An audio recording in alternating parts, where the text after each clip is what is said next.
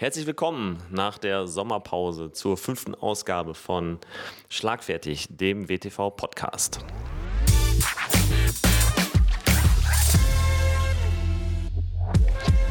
Ich freue mich ganz besonders, dass äh, unser Verbandstrainer Michael Schmidtmann als mein Co-Moderator heute wieder dabei ist. Moin Schmidti. Ingo, hi. Ja, danke für die Begrüßung und ich freue mich auch, mal wieder dabei sein zu dürfen. Heute geht es äh, um ja, LK-Turniere bei uns in Westfalen und dafür zuständig bei uns in der WTV-Geschäftsstelle ist Tim Reas.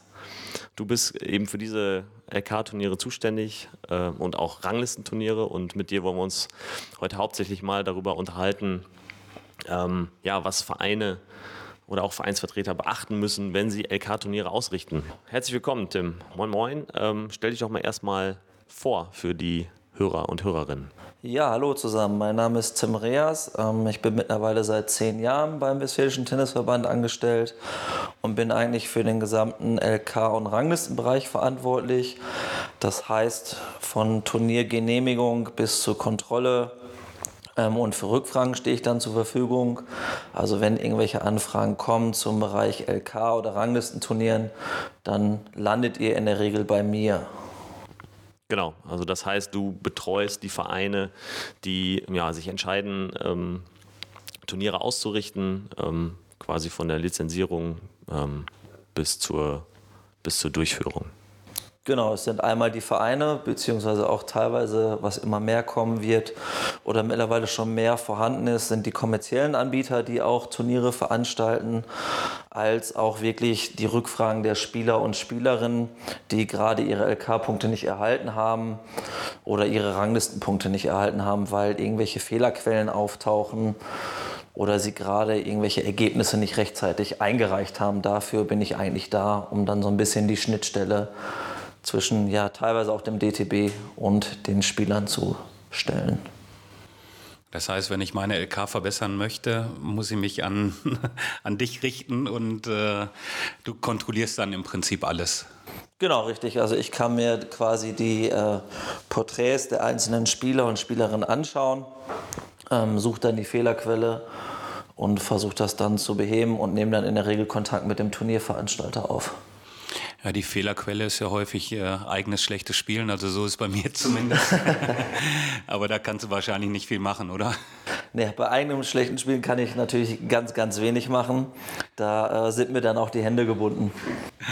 Okay. Ähm, wenn wir mal ganz von vorne anfangen, ähm, was muss ein Verein machen, um ein LK-Turnier auszurichten? Also wenn wir da mal ins Praktische übergehen, ähm, ganz kleiner Verein sagt, wir würden das gerne auch machen aus verschiedenen Gründen. Wie wäre ein Ablauf für den Verein?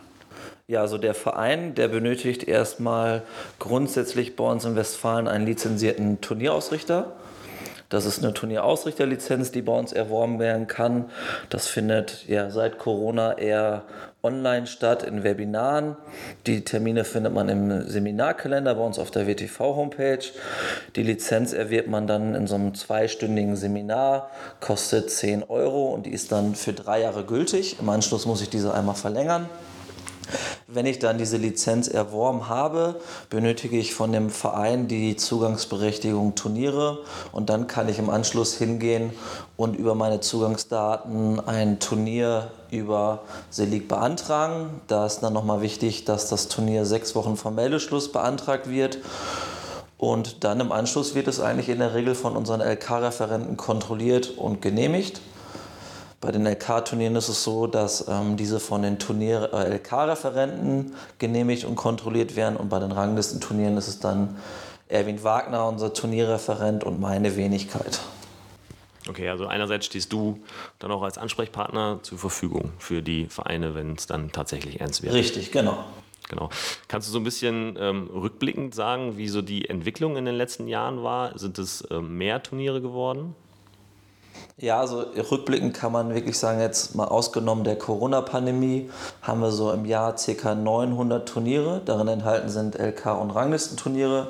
Wenn man das jetzt mal national vergleicht mit den anderen Landesverbänden, sind wir so der viertgrößte Landesverband bei der Anzahl von Turnieren. Bayern ist an Position 1 mit knapp 1500 Turnieren.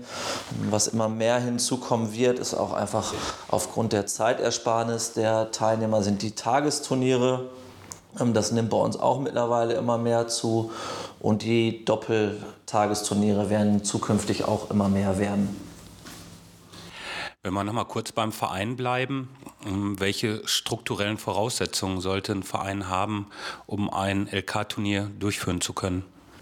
Ja, es gibt keine verpflichtenden äh, strukturellen Voraussetzungen. Also ich muss jetzt nicht unbedingt eine verpachtete Gastro anbieten oder sonstiges. Ähm, wichtig ist, dass die bestimmten Kriterien eingehalten werden, dass zum Beispiel beim LK-Tagesturnier ähm, das Turnier nur an einem Tag stattfinden darf und ich maximal vier Konkurrenzen an einem Tag durchführen darf, auch wenn ich mehr Plätze zur Verfügung habe. Es ist natürlich immer hilfreich, wenn ich möglichst viele Plätze habe, ähm, auch für, für die Einnahmenseite des Vereins durch die Turnierlandschaft ist es hilfreich, wenn wir eine Gastro vor Ort haben. Es kann aber auch so gemacht werden, dass der eigene Verein oder der Vorstand oder die Mitglieder dann bestimmte Sachen voraussetzen. Mhm. Du hattest das Thema Einnahmen gerade schon mal eingeworfen, da kommen wir später nochmal drauf. Ähm zu sprechen. Also das heißt auch so ein bisschen, die Vereine müssen schon selber gucken. Ähm, ich kann jetzt nicht fünf Konkurrenzen anbieten bei einer Anlage, die vielleicht nur vier Plätze hat, als Beispiel. Ja, richtig. Also es gibt ja, viele fragen mich immer, ob ich so einen bestimmten Zeitplan habe, den ich den Turnierveranstaltern zur Verfügung stelle, damit die einmal hochrechnen können, wie viele Konkurrenzen und wie viele Matches kann ich am Tag überhaupt abwickeln. Das gibt es in der Regel nicht. Ähm, wir rechnen immer so 90 Minuten pro Match und dann kann ich als Verein oder als Turnierveranstalter einmal hochrechnen, wie viel Zeit ich an einem Tag habe und kann dann alles auf die Konkurrenzen und die Teilnehmerzahlen, die maximale Teilnehmeranzahl runterbrechen und runterrechnen. Genau, ähm, ganz wichtig, glaube ich, was wir auch ähm, hinzufügen müssen, ist, dass wir jetzt nicht nur über, über Erwachsene sprechen, sondern wir sprechen hier auch gleichzeitig über den äh, Juniorenbereich oder Juniorinnenbereich. Das heißt, diese LK-Turniere können natürlich auch für Juniorinnen und Junioren durchgeführt werden. Ja, also ab U11 ist eigentlich alles LK-relevant. Ähm, da unterstützen wir vom Verband auch die Jugendturniere ein wenig mehr jetzt mittlerweile. Da gibt es einmal die WTV Junior Trophy, wo Vereine die Möglichkeit haben, im Rahmen dieser Trophy LK-Turniere zu veranstalten. Das sind in der Regel die Altersklassen U14, U16.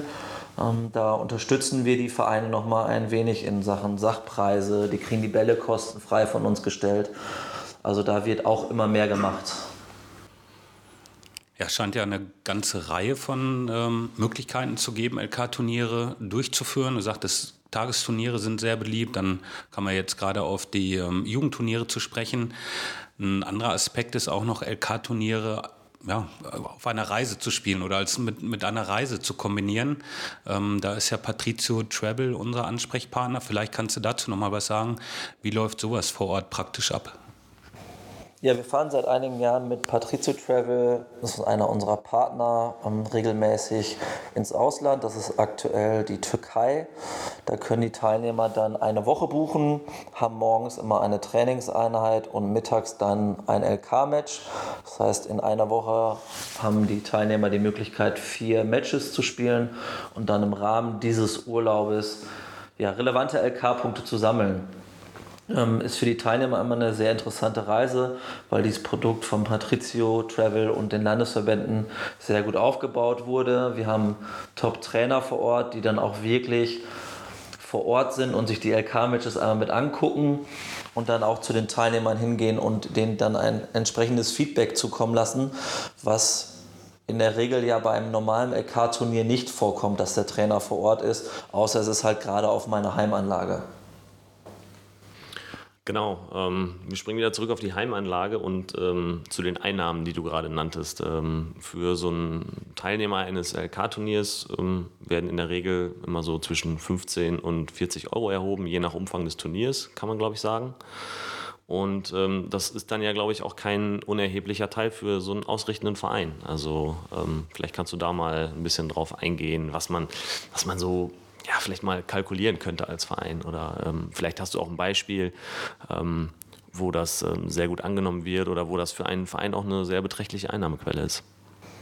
Die Ein- und Ausgabenseite ist natürlich sehr relevant für den Turnierveranstalter oder für den Verein. Ganz wichtig bei den Einnahmen ist natürlich einmal das Nenngeld, was ich quasi abkassiere. Das ist so im Durchschnitt im Sommer 20 bis 25 Euro. Im Winter ist es ein bisschen höher, weil die Hallenkosten einmal dazukommen. Hm, viele Veranstalter wollen mit den Einnahmen diverse ja, Vereinssachen finanzieren, zum Beispiel für die Jugendkasse, dass neues Trainingsmaterial gekauft werden kann oder wir brauchen neue Materialien für die Plätze. Das kann ich natürlich hervorragend über solche äh, Turnierveranstaltungen abwickeln und äh, ja, finanzieren. Ganz wichtig ist noch, dass unterschiedliche Ausgaben sind. Ähm, einmal die Ausgaben für die Bälle, weil die Bälle müssen immer im Nenngeld enthalten sein. Also sogenannte Stadtmeisterschaften, wo die Teilnehmer beispielsweise ihre Bälle eigenständig mitbringen, wären nicht zulässig. Das wäre dann nicht LK-relevant. Und hinzu kommen natürlich noch diverse Abgaben, unter anderem das DTB-Teilnehmerentgelt und einmal die Servicegebühr, die 50 Euro beträgt. Das muss ich als Verein oder als Turnierveranstalter natürlich in meinem Nenngeld einberechnen. Aber die Einnahmen sind natürlich sehr relevant für die Vereine und Turnierveranstalter, weil ich dies direkt für den Verein verwenden kann. Neben den Einnahmen kann ich mir vorstellen, ähm, kann das auch durchaus zur Belebung des Vereinslebens ähm, beitragen. Ähm, hast du da irgendwie Infos? Ja, wo gibt es größere Turniere, wo man sagen kann, man, da war eine, so eine gewisse Nachhaltigkeit dabei oder der Verein konnte Werbung für sich machen? Es gibt viele Veranstalter oder Vereine, die mehr als zehn Turniere veranstalten im Jahr. Wenn ich es natürlich richtig mache, ist es immer hilfreich. Ich kann Pressearbeit machen. Viele Vereine posten das Turnier bei Instagram, machen Live-Schaltungen bei Instagram oder Facebook. Und dadurch ähm, mache ich natürlich auch nochmal Werbung in meiner eigenen Stadt. Die Vereinsanlagen sind sehr voll, das heißt Vereinsmitglieder kommen auch vorbei und schauen sich die LK-Turniere an, schauen sich an, okay, wie ist der Schnitt zwischen den Bezirken vielleicht auch mal. Ähm, viele Spieler kommen auch aus weiter weg. Das heißt, es, wenn ich jetzt ein Turnier im Münsterland veranstalte, heißt das nicht unbedingt, dass ich nur Teilnehmer aus dem Münsterland habe. Es kann auch sein, dass ein Teilnehmer aus einem anderen Landesverband kommt, Niedersachsen-Bremen beispielsweise. Das ist auch durchaus möglich. Und ähm, wenn ich die richtige Werbung dafür mache, dann ähm, finanziert sich das Ganze natürlich auch. Je mehr Leute ich auf der Anlage habe, umso mehr Einnahmen kann ich dann natürlich auch durch die Gastro verzeichnen. Ja, ähm, ich kann aus eigener Erfahrung berichten, ähm, es gibt ein Doppelturnier in Marienfeld, das jedes Jahr, ähm, glaube ich, ein ganz großes Happening ist. Es wird unter Flutlicht gespielt mit einem eigenen Modus. Ähm, äh, die veranstalten da auf jeden Fall ähm, immer ein großes ähm, Bohai mit einer sehr, sehr guten Stimmung. Und ähm, seit einiger Zeit sind ja auch tatsächlich dann die Doppel äh, relevant für so eine, für so eine LK. Ja, genau. Seit dem 1.10. letzten Jahres, glaube ich, sind die Doppel auch für die LK relevant. Ich habe jetzt vor einiger Zeit eigenständig ein Doppel-LK-Tagesturnier veranstaltet bei mir im Heimatverein und die Anmeldungen waren sofort da. Also es war rappelvoll das Turnier. Das Feedback der Teilnehmer war durchweg positiv. Es ist für die Teilnehmer auch mal einmal was komplett Neues, als Doppel zu spielen. Da habe ich dann ein Spiralsystem gemacht, sodass jeder oder jede Paarung zwei Matches hatte. Und im Anschluss war der Tag dann für die auch gelaufen und die konnten mit diesen LK-Punkten sind teilweise ähm, viel, die Spieler aufgestiegen und konnten ihre Leistungsklasse entsprechend verbessern. Du hattest ja gerade schon angesprochen, es gibt ähm, ein paar Sachen, die man auch beachten muss, was äh, die Ausrichtung der LK-Turniere im Sommer und im Winter äh, angeht. Was, welche Tipps hättest du da? Oder welche Beobachtungen hast du da? In der Regel ist die Anzahl an Turnieren im Sommer höher als im Winter. Ist relativ logisch aufgrund der Hallenkosten.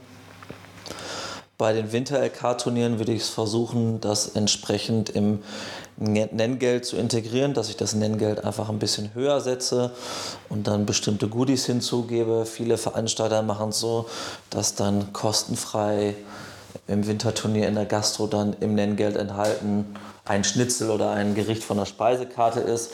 Das kann ich natürlich machen und wir als Verband werden jetzt zukünftig auch eine Anpassung vornehmen, sodass die Anzahl der Winterturnierveranstaltungen auch nochmal steigen wird. Genau, du hast es ja gerade ja gesagt, im, im Winter gibt es immer weniger Turniere, hängt natürlich mit den Kosten, aber auch der verfügbaren, den verfügbaren Plätzen äh, zusammen. Nicht jeder Verein hat eine, eine, eigene Halle, muss dann vielleicht auch auf, auf äh, kommerzielle Hallen ausweichen. Ähm, ist völlig klar. Kannst du nochmal ähm, sagen, was du mit Anpassungen meintest, um jetzt im, im Winter vielleicht noch mehr ähm, LK-Turniere stattfinden zu lassen? Der Verband unterstützt ja bereits die Turnierlandschaft. Das heißt, wenn ich im Jahr 10 LK-Turniere mache, bekomme ich von dem WTV kostenfrei eine Kiste WTV Tour geschenkt. Das muss man dann über ein sogenanntes Antragsformular bei mir einmal beantragen und dann schicken wir das raus. Das sind dann ungefähr 18 Dosen, die ich dann für meine nächste Turnierveranstaltung verwenden kann. Das macht auf jeden Fall Sinn, wenn ich 10 Turniere veranstaltet habe. Okay, bleibt äh, aber auch zu sagen, wenn wir jetzt über Sommer, Winter sprechen, man kann vom 1.1. bis zum 31.12. LK-Turniere ausrichten. Ja, das ist mittlerweile möglich. Es gab ja mal eine Hochphase Ende September, wo die LK immer zum 1.10. berechnet wurde.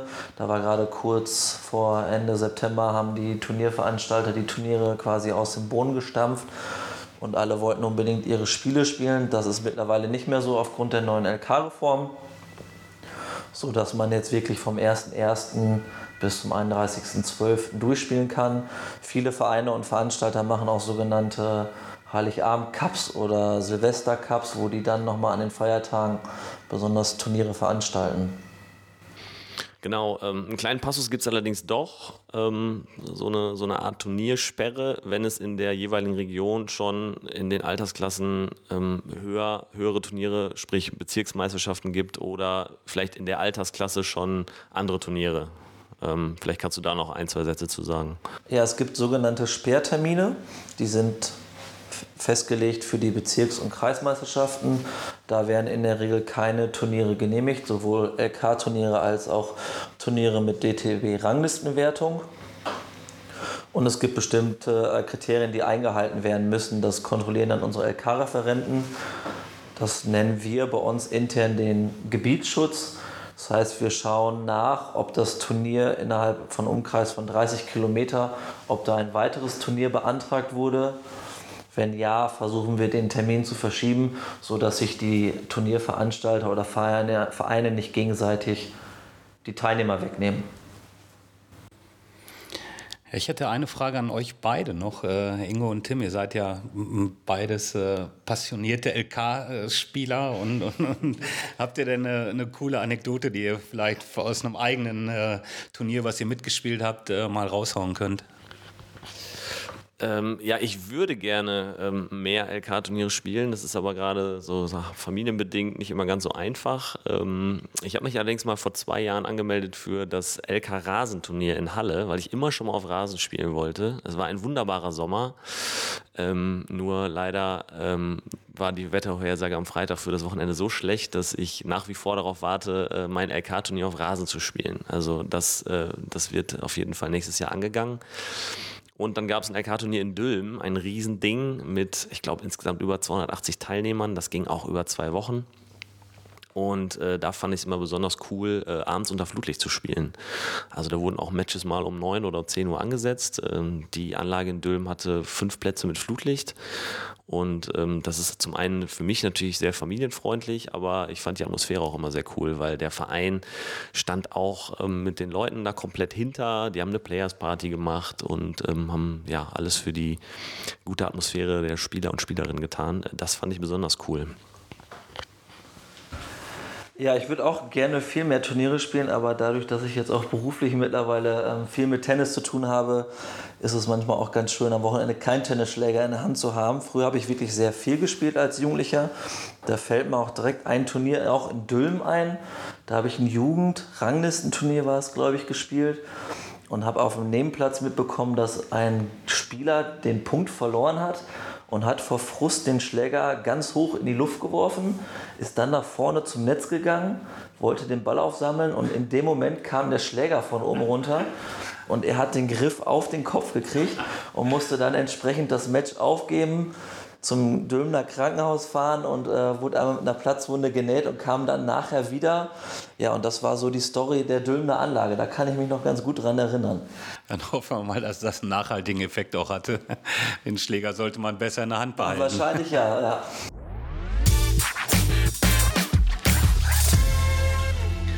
Ja, genau. Also wir kommen, äh, wir kommen so langsam zum Ende, Tim. Ähm, und wollen dich natürlich nicht entlassen, ähm, ohne äh, unsere Rubrik ähm, mit dir gespielt zu haben. Und die Rubrik heißt zwei Gewinnsätze, in, äh, in, wo du im ersten Satz uns doch einmal erzählst, ähm, welches Match dir in deinem Leben entweder selbst gespielt oder gesehen besonders in Erinnerung geblieben ist. Ähm, das Match vom Nebenplatz musst du jetzt natürlich nicht mehr erwähnen, ähm, sondern ähm, ja, wo du gerne äh, dran zurückdenkst? Entweder selbst gespielt oder gesehen? Da gibt es beides. Ähm, ich fange mal an mit gesehen. Das war, also ich bin absoluter Roger Federer-Fan und äh, wo ich richtig mitgefiebert habe, das war das Finale gegen Nadal Australian Open 2017, wo, das müsste 2017 gewesen sein, wo Rafa eigentlich schon 3-1 oder 4-1 im fünften vorne war und als klarer Sieger hervorgegangen ist. Und dann drehte Roger nochmal auf und hat auf einmal alles getroffen. Das weiß ich noch ganz genau. Da saß ich vorm Fernseher und ähm, also ich saß eigentlich nicht mehr, ich stand vorm Fernseher und ja, war kurz davor, das Glas auch mal fallen zu lassen. Das war so das Match, was ich gesehen habe welches ich selber gespielt habe. Da muss ich direkt an Schmidi denken. Das war Ups. jetzt letztes Jahr äh, auch bei, beim Patrizio Travel Camp. Da mussten oder haben wir ein Showmits gespielt mit äh, Turnierorga und den Trainern. Da weiß ich noch, dass ich die erste Vorhand, die Schmidi mir dann zugespielt hat, erstmal direkt an die Plane hinten geschossen habe. Das fällt mir noch so direkt ein. Ja, das waren so die beiden Dinge, die mir direkt in den Sinn kommen. Das passt ja dann, ne? die Leichtigkeit von Roger und dann fliegt die Vorhand auch mal gerne weg, oder? Genau, genau. Direkt einmal voll durchgezogen. Hauptsache, du hast ein gutes Gefühl gehabt dabei. Ja, das Feeling war gut. Okay, unser zweiter Satz ist, ähm, oder den würden wir gerne von dir wissen. Welches Buch oder welchen Film, Sport, Doku ähm, kannst du empfehlen? Hast du gelesen? Fandest du gut? Also ist egal, ob Buch oder ja, irgendwas Mediales. Ich nenne mal beides. Also ich bin jetzt nicht so die Leseratte, aber habe tatsächlich zwei Bücher aus dem Tennisbereich gelesen. Das war einmal die Biografie von Rafa, Mein Weg an die Spitze, die fand ich sehr gut, um auch einfach mal dieses Verständnis zu haben, warum er wirklich auf dem Platz steht und diverse Sachen macht. Also viele regen sich ja wirklich darüber auf, dass er nicht die Linien berührt, dass er seine Flaschen immer richtig hinstellt. Ähm, ich denke da jetzt mittlerweile anders drüber, nachdem ich das Buch gelesen habe weil er wirklich seine Konzentration sonst verliert. Ansonsten fand ich das Buch Open von Andrew Agassi nochmal sehr interessant und sehr gut, um zu sehen, wie die ganze Abwicklung überhaupt läuft. die Zeit war damals natürlich nochmal eine andere als jetzt heutzutage. Und ein ganz toller Film, den ich jetzt vor kurzem gesehen habe, der war auch im Kino, war King Richard über die Williams-Schwestern. Das fand ich auch nochmal sehr beeindruckend. Auch die Ansprache des Trainers bzw. des Vaters, dass sie wirklich auf dem Hartplatz standen und im Regen trainiert haben, was wir jetzt heutzutage nicht mehr machen würden. Also das war auch sehr beeindruckend. Den Film kann ich auch durchaus weiterempfehlen. Cool. Danke, Tim. Ähm, ja, abschließend, äh, du bist unser Mann im WTV für LK- und Ranglistenturniere und Ansprechpartner für die Vereine, äh, für Spieler und Spielerinnen jeder Alters- und Könnenstufe, wenn die äh, die Motivation packt und LK-Turniere spielen wollen, beziehungsweise wenn Vereine solche Turniere ausrichten wollen. Ähm, herzlichen Dank für, dass du uns äh, Rede und Antwort gestanden hast und wir hoffen, dass vielleicht der eine oder andere Verein jetzt äh, ja, dazu motiviert wurde, so ein Turnier auszurichten und ja, Vielen, vielen Dank.